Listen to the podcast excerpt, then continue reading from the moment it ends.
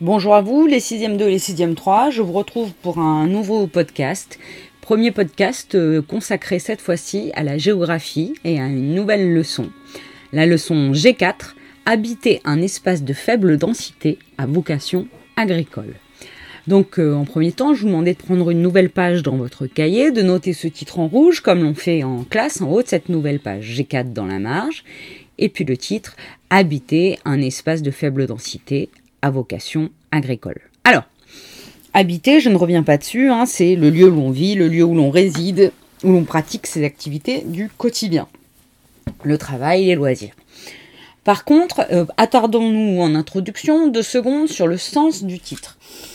Un espace de faible densité. Alors, qu'est-ce que c'est que la densité? La densité, ça permet de mesurer le peuplement d'un espace.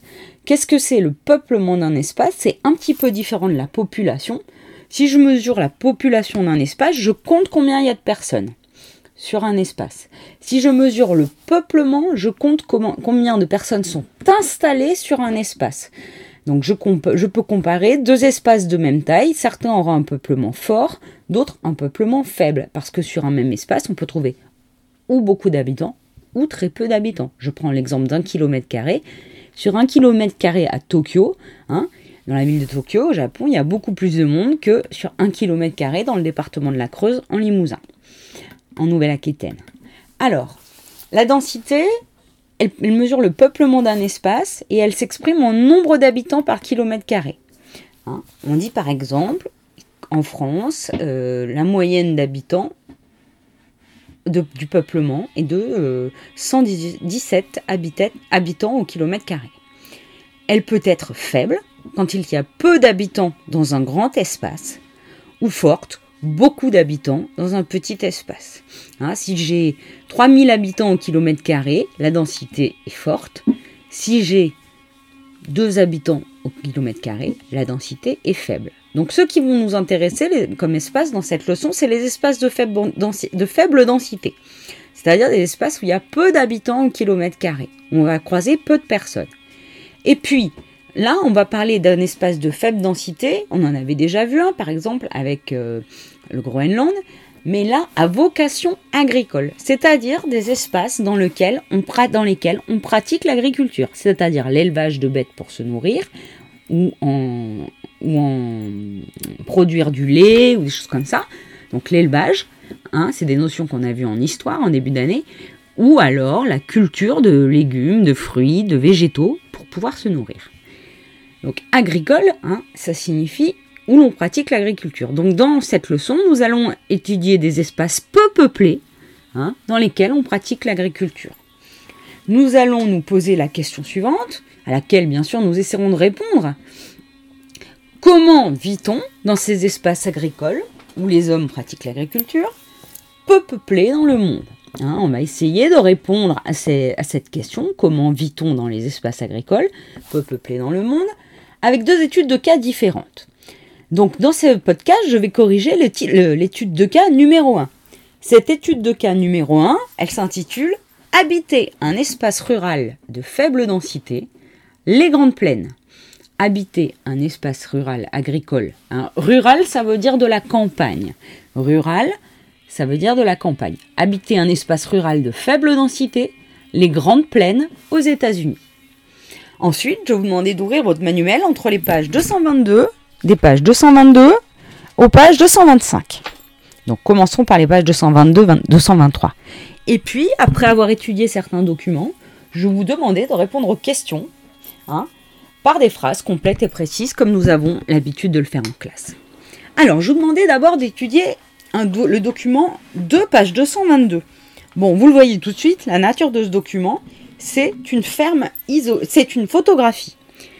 Cette photographie, elle représente, est intitulée Une ferme isolée, c'est-à-dire à part des habitations, dans un paysage d'open field, on y reviendra à ce mot d'open field, hein, dans le Montana. Première question que je vous posais, localise ce paysage sur la carte ci-dessus. Donc vous voyez que le Montana se trouve indiqué par une flèche rouge sur la carte ci-dessus. Dans quel immense pays se trouve ce paysage du Montana? Vous l'aurez noté, ce paysage, du Montana. Le Montana, c'est un État des États-Unis. Hein il appartient aux États-Unis. Et sur quel continent? Et il s'agit bien sûr du continent nord-américain, hein, l'Amérique du Nord. Ensuite, je vous demandais de prendre la carte 7, page 224, et de localiser à plus grande échelle, c'est-à-dire d'un peu plus près. Eh bien, on voit que le Montana, si on compare les deux cartes, hein, si je compare les deux cartes, je vous demandais au, nord de quelle plaine se trouve le Montana. Eh bien, le Montana se trouve au nord d'une région qu'on appelle la région des Grandes Plaines aux États-Unis. Hein, vous savez que les plaines, c'est un espace plat sans relief. Revenons à notre photographie. Que cultive-t-on dans ce champ? Eh bien, il fallait s'aider de la photo en observant et puis de la petite légende qui se trouve avec la photo on cultive des céréales, puisqu'on vous dit que l'agriculture céréalière est très mécanisée, ce qui permet à très peu d'agriculteurs de cultiver d'immenses parcelles. Donc on cultive des céréales. Qu'est-ce que c'est les céréales? Bah, Ça va être le blé, l'orge. Hein ce sont des végétaux qui permettent de produire des farines qui entrent dans la composition de beaucoup d'aliments. Donc ces aliments ils peuvent être transformés en farine, le blé par exemple, mais ensuite ils peuvent être aussi transformés euh, en biscottes, euh, en pain, euh, en pâte brisée, en pâte feuilletée, tout ça dans des usines hein, dans lesquelles on les récupère et ils sont transformés. C'est ce qu'on appelle des, des usines agroalimentaires parce que on utilise les produits de l'agriculture pour en faire des aliments, hein, des usines agroalimentaires. Comment décririez-vous cette photographie, ces champs? Eh bien, décrire, c'est dire ce que je vois. Qu'est-ce que je vois? Au premier plan, c'est-à-dire au plus proche de moi, je vois un immense champ sur lequel euh, est en train euh, d'intervenir une machine agricole. On peut imaginer qu'il s'agit d'une moissonneuse-batteuse qui permet de couper les blés ou couper les épis. Et puis, on voit ensuite euh, dans la partie haute de la photo, à l'arrière-plan, d'autres champs à perte de vue, un pré sur la gauche avec euh, des, animaux en train de brouter, ainsi qu'une ferme composée d'un bâtiment d'habitation, d'une grange et de ce qu'on appelle des silos à grains, c'est-à-dire des tours dans lesquels sont entreposés les grains une fois qu'ils sont récoltés. Je vous demandais ensuite, en regardant cette photographie, pourquoi peut-on dire que cet espace est un espace de faible densité? Eh bien, c'est un espace de faible densité parce que l'espace représenté, si vous le regardez bien, il est immense, des champs à perte de vue, et pour autant, on ne voit qu'une seule habitation. Donc il y a peu d'habitants, hein, il y a peu d'habitants au kilomètre carré. Hein. peu d'habitants au kilomètre carré. Je vous demandais ensuite de lire l'encadré intitulé Chiffres clés à la page 222. Cet encadré, que dit-il? Il dit d'abord que l'agriculture emploie 2% des travailleurs américains. Que le premier rang mondial, les États-Unis, c'est le premier rang mondial pour la production de maïs et de soja. C'est-à-dire que c'est le pays qui compte le qui produit le plus de maïs, le plus de soja, d'accord? Dans le monde. Et puis, dernière flèche, l'Iowa, qui est un autre État des États-Unis, compte 20 habitants par kilomètre carré, et le Montana, 2,6 habitants par kilomètre carré. Donc on voit bien qu'il s'agit d'une faible densité, puisque si là on trouve seulement entre 2 et 3 habitants par kilomètre carré, c'est vraiment faible densité, un peuplement qui n'est pas fort. Il y a peu de population sur un grand espace. Alors qu'en moyenne, aux États-Unis, c'est 35 habitants par kilomètre carré. Donc c'est plus de 10 fois moins. Alors, on a une densité de population Montana qui est faible. Elle, s'élève à 2 habitants, au kilomètre carré. Donc on est là dans un paysage agricole, un paysage qualifié, document de page 222, d'open field. Open field, ce sont deux mots anglais à coller, open et field. Open, ça signifie ouvert, field, champ. Donc c'est ce qu'on appelle aussi un paysage de champ ouvert. C'est-à-dire un paysage, dans lequel, agricole bien sûr, hein, dans lequel on pratique l'agriculture, dans lequel il y a de très très très très très grandes parcelles, c'est-à-dire de très grands champs cultivés, et ces champs ne sont pas délimités par des clôtures ou par des haies, hein. c'est pour ça qu'on dit qu'il est ouvert, ces champs, ils sont ouverts, un open field, parce que pourquoi il n'y a pas de haie, pourquoi il n'y a pas de clôture Eh bien, cela permet de faire laisser circuler les grandes machines agricoles plus facilement. Je vous demande ensuite de lire le document 4, page 223. C'est un témoignage d'habitants, hein, un témoignage d'habitants. Là, alors on se trouve dans un autre État des États-Unis, qui est un autre État agricole des Grandes Plaines. C'est le témoignage d'Alexa, puisque la question qu'on se pose, c'est quand même comment vit-on Hein, dans ce paysage d'open field, dans ces grandes plaines aux États-Unis. Alexa nous raconte sa vie hein, dans ce texte à Felton, dans le Minnesota. Hein. Le Minnesota, effectivement, c'est un état des grandes plaines qui ressemble beaucoup au Montana. On aurait pu trouver un témoignage d'un habitant du Montana. J'ai pris le Minnesota parce que ça ressemble vraiment beaucoup. Alexa raconte, je vous le lis.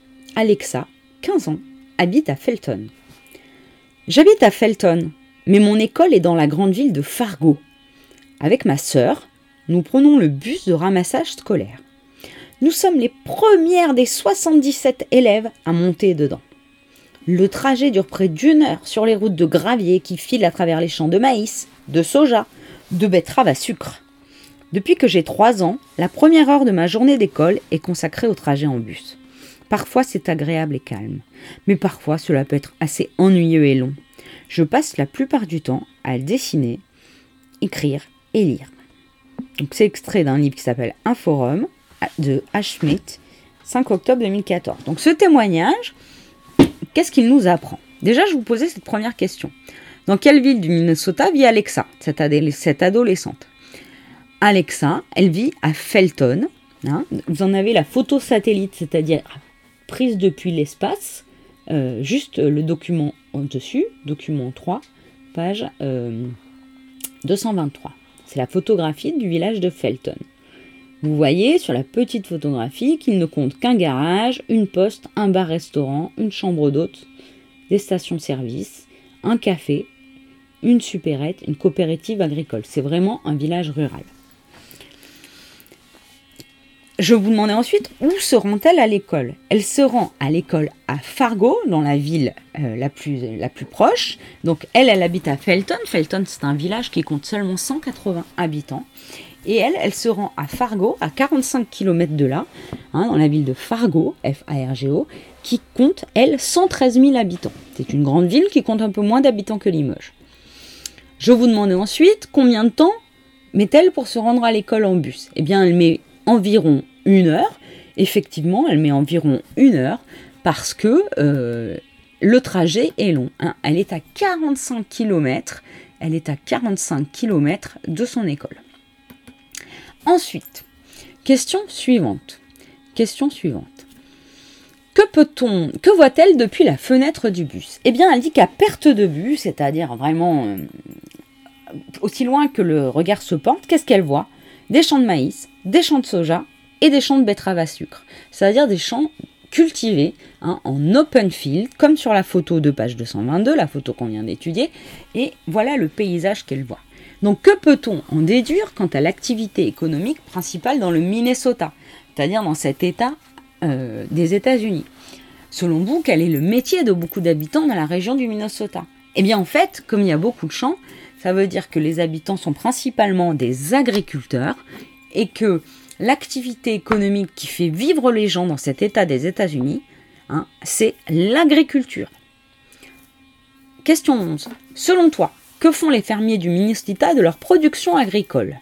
Est-ce qu'ils mangent tout ce qu'ils produisent? Est-ce qu'ils consomment tout ce qu'ils produisent? Alors vous imaginez que dans 10 champs comme ça, si on produit du maïs, du soja, du blé, de l'orge, de la betterave à sucre, on ne peut pas se nourrir évidemment que de maïs, blé, soja, orge, betterave à sucre. Non, hein. les fermiers en gardent peut-être une petite partie, mais en fait, est-ce qu'ils le consomment, est-ce qu'ils le mangent? Non. Hein. Alors qu'est-ce qu'ils peuvent donc en faire?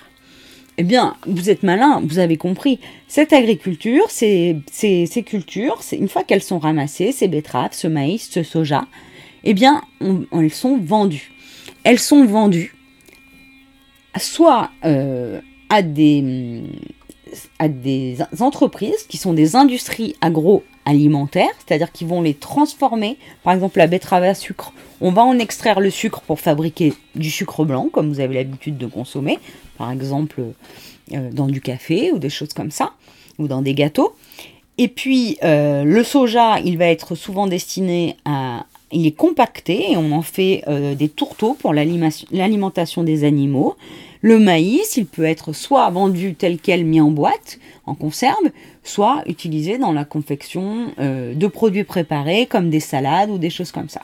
Donc en fait, toutes ces productions agricoles, elles sont vendues à des entreprises qu'on appelle des industries agroalimentaires c'est des grandes usines dans lesquelles on va les transformer en un autre produit pour en faire quelque chose.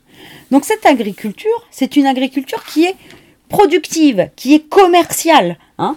c'est-à-dire une agriculture dans laquelle les produits sont destinés à la vente. Destinés à la vente euh, pour pouvoir être consommés. Donc ils ne sont pas consommés, ces produits, par les agriculteurs qui les produisent, ils sont consommés par des consommateurs, parfois très loin dans le monde, très très loin, hein, et achetés dans des supermarchés, mais ils ne sont pas consommés sur place. C'est une agriculture productive, hein, qui a pour but de produire un maximum pour vendre un maximum. C'est une agriculture commerciale. Je vous demandais ensuite de regarder le document 5, page 224. Ce document 5, nous allons le lire. Je le lis avec vous. Des farmers donc farmer, ça veut dire des fermiers, des agriculteurs en anglais. Enfin, a farm, c'est une ferme. Des farmers connectés au monde.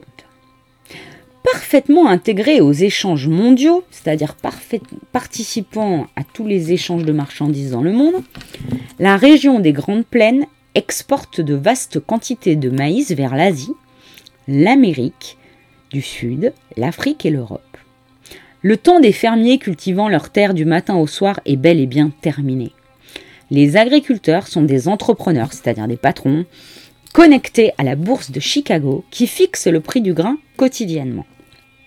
Les cultures sont surveillées par ordinateur de manière à ce que les bénéfices, c'est-à-dire ce que rapporte en argent la récolte, soient les plus importants, de manière, de manière à gagner sa vie un maximum.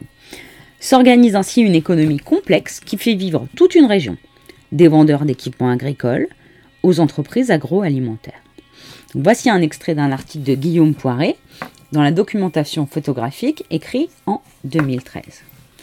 Alors, ce que je vous demandais, c'est vers quel continent les fermiers des Grandes Plaines aux États-Unis exportent-ils, c'est-à-dire vendent-ils leurs récoltes de maïs? Eh bien, vous voyez qu'ils ne les vendent pas qu'en Amérique, ils les vendent en Asie, dans l'Amérique du Sud, en Afrique et en Europe. Hein. donc ils les vendent dans le monde entier. C'est une agriculture commerciale qui est en lien avec le monde entier. Où sont fixés quotidiennement, c'est-à-dire chaque jour, les prix du grain de maïs, du kilo de maïs?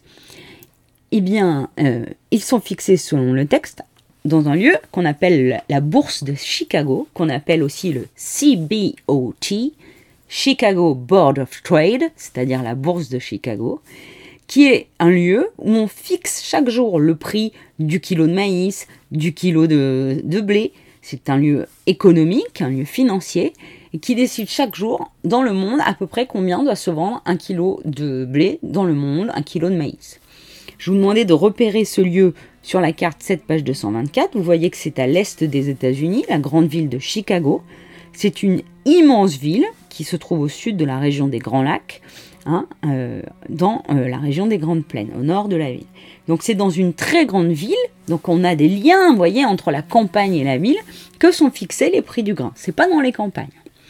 Parce que pour des questions de commerce, on fixe euh, le prix tous les jours pour que tout le monde puisse avoir à peu près les mêmes prix, prix pardon, pour échanger, vendre leurs produits dans le marché mondial. Je vous demandais ensuite comment ces cultures, elles sont surveillées eh bien, elles sont surveillées par des ordinateurs. C'est-à-dire qu'elles sont filmées, les images sont relayées par Internet grâce à des satellites. Et l'objectif, effectivement, c'est que en surveillant les cultures, on puisse voir que tout se passe bien. Donc aujourd'hui, l'agriculteur, c'est plus le paysan. Hein c'est même, ça ressemble même pas à un agriculteur actuellement du Limousin. Les agriculteurs de ces régions des Grandes Plaines, ce sont euh, des gens qui utilisent les technologies qui utilisent euh, Internet, qui utilisent leur smartphone pour se connecter au site de la bourse de Chicago pour savoir combien ils vont pouvoir vendre leur kilo de grains, qui utilisent euh, l'ordinateur, les, les, photos satellites pour, satellites pour surveiller leur culture, qui utilisent même des engins qui sont des fois commandés par satellite, comme grâce à, à leur ordinateur, pour pouvoir pratiquer leur agriculture. Ce sont des gens qui sont donc très aidés par ce qu'on appelle les nouvelles technologies.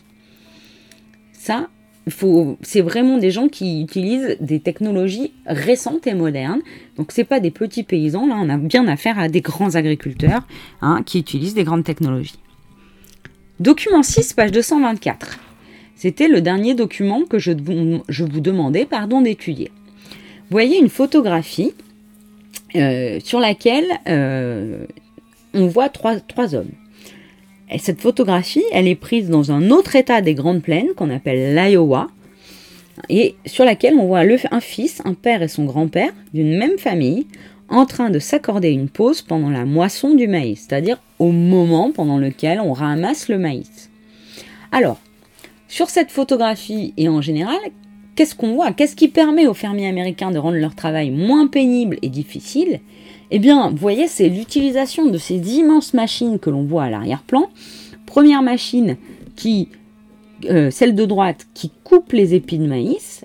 Et ensuite, vous voyez que les grains de maïs sont séparés de l'épi. Hein, euh, et euh, on garde la paille pour faire des bottes de paille. Et l'épi, lui, le maïs, les grains de maïs, ils sont récoltés dans une espèce de remorque Hein. Donc ces machines, elles facilitent le travail parce qu'elles évitent de devoir tout le temps euh, travailler à la main.